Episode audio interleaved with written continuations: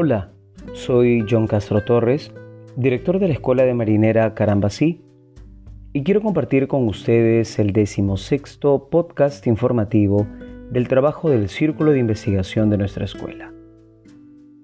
En esta ocasión hablaremos sobre la marinera amazónica.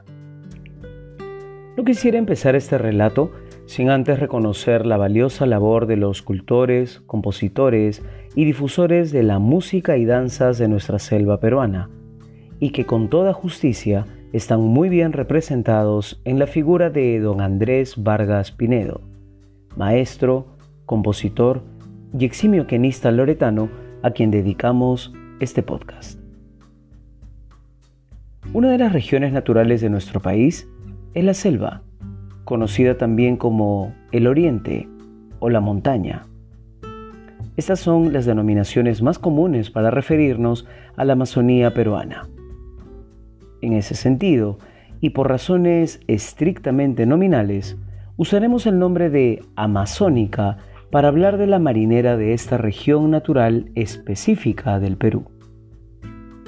No obstante, es importante señalar que esta denominación no debe confundirse con el gentilicio del departamento geopolítico Amazonas.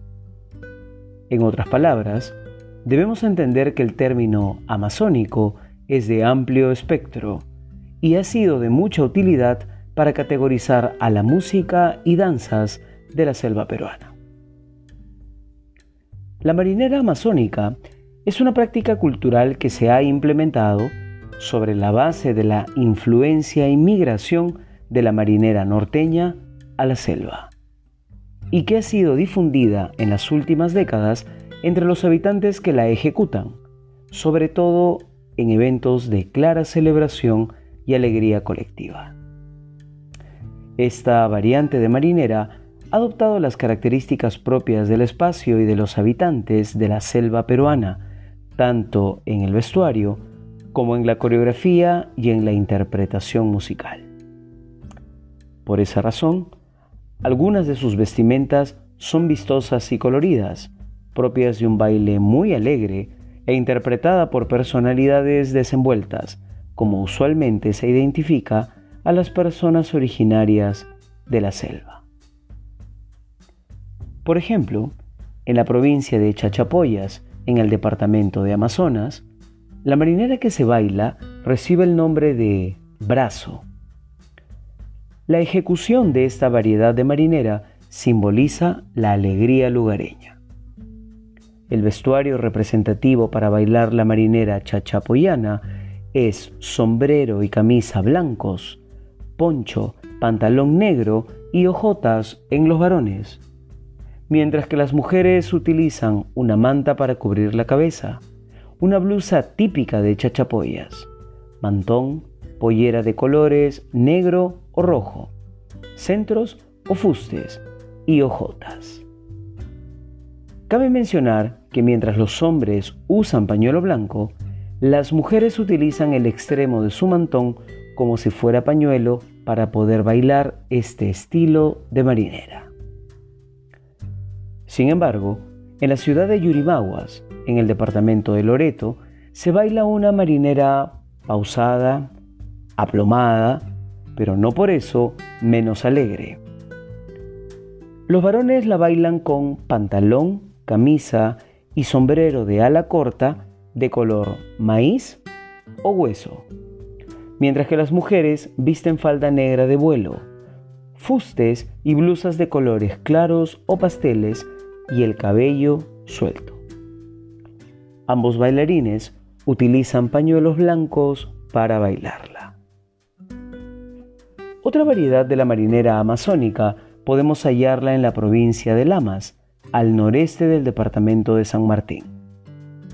Los novios lamistas suelen bailar marinera el día de su matrimonio y la culminan con un alegre chimaiche, género de influencia andina que se ejecuta entre una o varias parejas, precisamente en matrimonios, reuniones familiares, cumpleaños, bautizos o en vísperas de fiestas. El vestuario con el que los varones lamistas bailan la marinera está compuesto por un pañuelo que se colocan en la cabeza, polo interior blanco o BBD, camisa negra, pantalón negro y pañuelos de colores colgados alrededor de la cintura.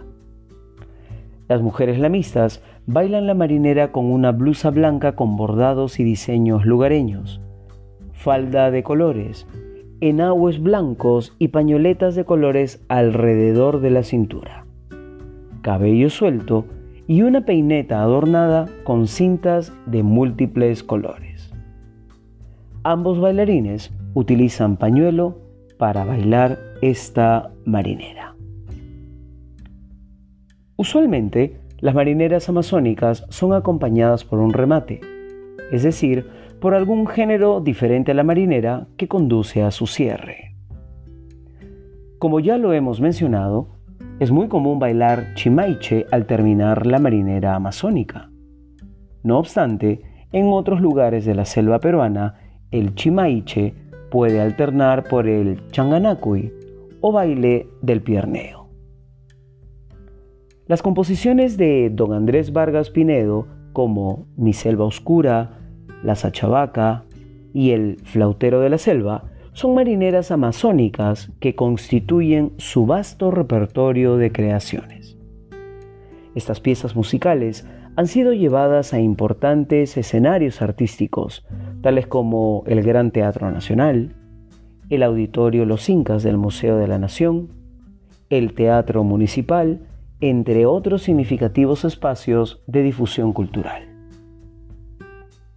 El Conjunto Nacional de Folclor, bajo la dirección de la maestra Luz Gutiérrez, en su propuesta Tierra de Ícaros, el Ballet Folclórico Nacional, dirigido por el señor Fabricio Varela, en su Retablo de Marineras, y el Centro de Música y Danza de la Pontificia Universidad Católica del Perú, SEMDUC, bajo la dirección de la musicóloga Chalena Vázquez, son algunas de las agrupaciones que han considerado a las diferentes variedades de marineras amazónicas como parte del repertorio de sus respectivas puestas en escena.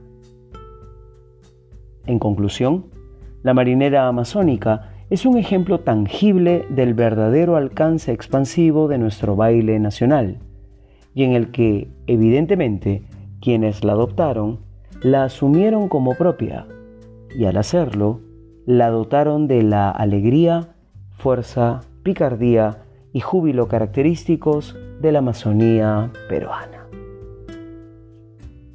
Muchas gracias por haberme acompañado. No olviden que cada 15 días publicamos un nuevo podcast de difusión del trabajo de nuestro Círculo de Investigación de la Marinera.